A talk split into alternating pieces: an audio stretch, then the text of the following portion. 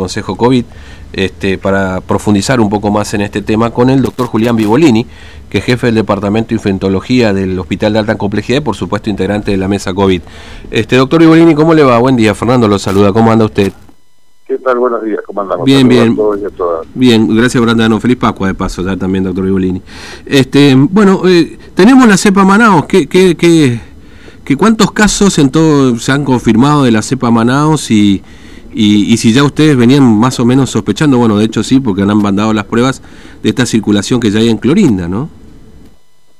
Claro, sí, todo arranque, digamos, porque este aumento explosivo de las últimas semanas que ocurrió principalmente en Clorinda, mm. entonces nos llevó a sospechar, obviamente, puede haber una nueva variante en virtud de que Clorinda se venía manejando eh, similar durante meses, o sea, más o menos se mantenía estable, eh, pero bueno, a pesar de eso, en tiempo, en los últimos tiempos empezó a aumentar significativamente los casos, más esta variante que sabíamos lo que estaba impactando en Brasil, claro. que ya estaban impactando en Paraguay, bueno, teníamos que evitar que efectivamente no esté ahí eh, por la sospecha de la cuestión epidemiológica. Mm. Se envió muestras, se pudieron analizar, se envió muestra al Malbrand y obviamente después de 15 días confirmó los resultados y bueno, no confirma el caso así, se toma una muestra en forma aislada, obviamente no solo de Formosa, no solamente de Clorinda se tomaban muestras, ¿no? Mm. Que solo se envió de Clorinda. Se envió de Clorinda, se envió también de Formosa Capital, eh, y otra parte del interior se tomó salteado mm. y bueno, los que vinieron positivos efectivamente para esta nueva variante es la ciclorista. Claro. Ahora, este, usted decía, bueno, nosotros tenemos la sospecha de que la explosión de casos, imagino también lamentablemente la consecuencia de estos casos, ¿no? Es decir, el fallecimiento de personas que, bueno, ayer han sido tres en el caso de Clorinda, solamente si tomamos ayer, por supuesto, en el caso de Clorinda nos hizo sospechar. Esto significa que la cepa, no sé si está instalada en Clorinda, es el concepto correcto, o, se puede explicar desde ahí esta explosión de casos? Digamos que todos los casos son de esta famosa cepa Manao, famosa digo porque ha tenido mucha repercusión en las últimas horas, ¿no es cierto? Sí, uno obviamente encontrando, si al azar tomamos muestras, eh, así, todas de las positivas que suelen salir en mm. se tomaron alguna al azar y se enviaron. De esas se abrieron positivas. Por lo tanto, personas a su vez que no tenían mucho antecedente, no tienen antecedente, por lo menos ni cierta experiencia, antecedentes de viaje, por lo tanto uno asume que no tiene gran circulación y es lo que explicaría este aumento exponencial de casos y que obviamente ante mayor cantidad de casos más posibilidad de fallecer, más posibilidad de ser complicado, y más posibilidad de sobresaturar los sistemas eh, y, bueno, y aumenta el número de fallecidos, por supuesto. Claro, mire, uno ve lo que pasa en Paraguay, y esto lo comentaba recién con los oyentes, doctor Ibolini, eh, que eh, en Paraguay la sorpresa en principio, antes por supuesto de confirmar la, eh, circulación de la cepa Manaus, era que los pacientes eran mucho más jóvenes los que terminaban internados, digamos, en un país que no vacuna, digamos. Esto hay que tomarlo en cuenta también porque con la vacunación obviamente el riesgo se reduce para, para, para pacientes graves o que terminen con la muerte, ¿no es cierto? Entonces, esa es la sorpresa. Y eso es lo que en definitiva hace esta cepa Manaus, ataca a personas más jóvenes. En realidad, eh, aparentemente sería así, igualmente la mm. tendencia siempre fue que en las segundas olas a mm. nivel mundo, digamos, en Europa, en Estados Unidos, también pasó en nuestra región, las segundas olas comienzan a infectar a más jóvenes, mm. pero los más jóvenes empiezan a infectar más frecuentemente que la población más adulta. Por lo tanto, de por sí ya aumentó en ese. Si la cepa afecta más a jóvenes que a personas mayores, es difícil hacer una apreciación, porque ya venía aumentando más en jóvenes.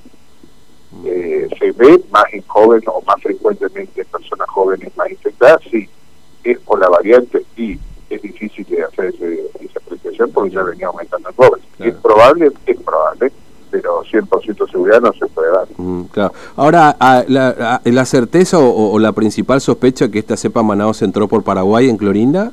esto ya no hay ninguna o hay sí, casi imagínese que hasta ahora de las muestras que se enviaron de Formosa Capital del interior de Clorinda solo digan de Clorinda por ahora eh, no creo que haya ingresado por otra parte que no haya sido Paraguay sí, mm. Mm. pensar que venga Aires. Claro, claro, y esto, y esto demuestra, digamos, esta vinculación más allá de fronteras cerradas y el esfuerzo que se puede hacer, de contacto permanente que existe entre, entre Paraguay y esa relación cercana con Claro, eso demuestra exactamente, ¿eh? es la cuestión cultural, la relación de años y años con comercial, con el vecino país, y bueno, eso efectivamente, por lo visto, la frontera es difícil, mm. que depende obviamente los controles de, de, de prefectura, pero bueno, por lo visto no, no es lo suficiente y continúa y ha introducido obviamente la cepa por esa vía. Ahora, doctor, la última, si no le robo más tiempo. Eh, ¿hay, ¿Hay alguna estimación de que los casos en este contexto en el que estamos, ¿no? con sin medidas restrictivas... Disculpate, apenas escucho. No, le decía, perdón, este, con, con, sin tomar ningún tipo de medidas restrictivas ni ningún tipo de medida, así como estamos, lo más probable es que... Eh, tengamos mucho más casos de los que venimos teniendo, digamos que esa curva se incremente mucho más, eh, ¿Lo están viendo ustedes en la mesa COVID-19 también? Sí, las medidas principales restrictivas que uno pudiese aplicar es la no circulación. Mm. O sea, lo ideal es que, sabiendo que hay una circulación de un determinado virus que puede transmitir a más personas, es evitar que de ahí salga. Por lo tanto, lo ideal es hacer eso. No tener esa posibilidad, porque obviamente las judiciales ya conocidas, mm que nos impiden tomar algunas medidas restrictivas como evitar la circulación entre, eh, entre localidades o fuera de la provincia sin posibilidad de que hagan cuarentena, porque lo ideal sería eh, no solo evitar que se salga la gente, sino si sale, que hagan cuarentena. Eh, pero bueno, estamos limitados ante esa situación, por lo tanto las personas circulan libremente y bueno, eso obviamente tiene altísimos riesgos que eso pase. Mm. Ahora, deberíamos, para que eso no ocurra, para que esto no empeore, todas las personas que van a la Clorinda hoy día, pues todas las personas que están de Clorinda deberían hacer cuarentena. Eh, ahora, que lo hagan, sí, es poco, poco probable por las circunstancias que uno ve claro. el día a día. Por lo tanto, mm. hay alto riesgo de que efectivamente esto empeore. Claro. Eh, es decir, vamos a tener, mm, eh, es más fácil, va a subir los casos antes que bajar, en definitiva parece que te estás yendo cada vez más lejos. No sé si Hola. yo, sos vos. No, acá estoy, yo estoy en el mismo lugar, les cuento, eh, no me moví. Por las yo, yo, yo, estoy haciendo cuarentena acá en la radio. Sí, hay, no hay que tener miedo, mm. eh, pero hay que tener más eh, precaución y respeto a esta nueva variante, pero apenas te escucho. Bueno, doctor Ibolini, no le robo más tiempo. Muchas gracias, muy amable como siempre. Un abrazo. no, por favor. Hasta, luego. Bueno, el doctor Julián Vivolini, este médico infectólogo del Hospital de Alta Complejidad eh, y por supuesto integrante de la mesa COVID, porque bueno, obviamente tenemos esta variante y esta cepa. Y, y, bueno, lo que dice el doctor Bolini es que no hay dudas de, o por lo menos la principal sospecha que lógicamente haya entrado por Paraguay, ¿no? que es el lugar donde está empezando a circular son 26 de las 8. Este, con mayor fre bueno, ya está confirmado en realidad prácticamente desde el 24 de marzo, es lo que los medios paraguayos han, han este, confirmado su circulación de la cepa Manaus, porque obviamente hay que hacer una serie de estudios para determinar justamente esta, esta variación del virus, ¿no? Y, lógicamente, pues, eh, en el contexto nacional hay todo un debate también respecto de qué medidas tomar, porque obviamente no se ha empezado a recrudecer los casos este, y más allá de la vacunación, bueno, fíjense ustedes, casi me olvido, ¿no? un dato no menor en toda esta historia, que es el presidente Alberto Fernández, que ha confirmado que, que, bueno, ha sido positivo para COVID-19. Y pese a la vacunación, decían algunos, obviamente, la vacuna, ya lo hemos hablado en muchas ocasiones, no impide eh, que uno se contagie, pero sí lo que frena en todo caso es la posibilidad de este, consecuencias graves a la salud, eventualmente la muerte, ¿no?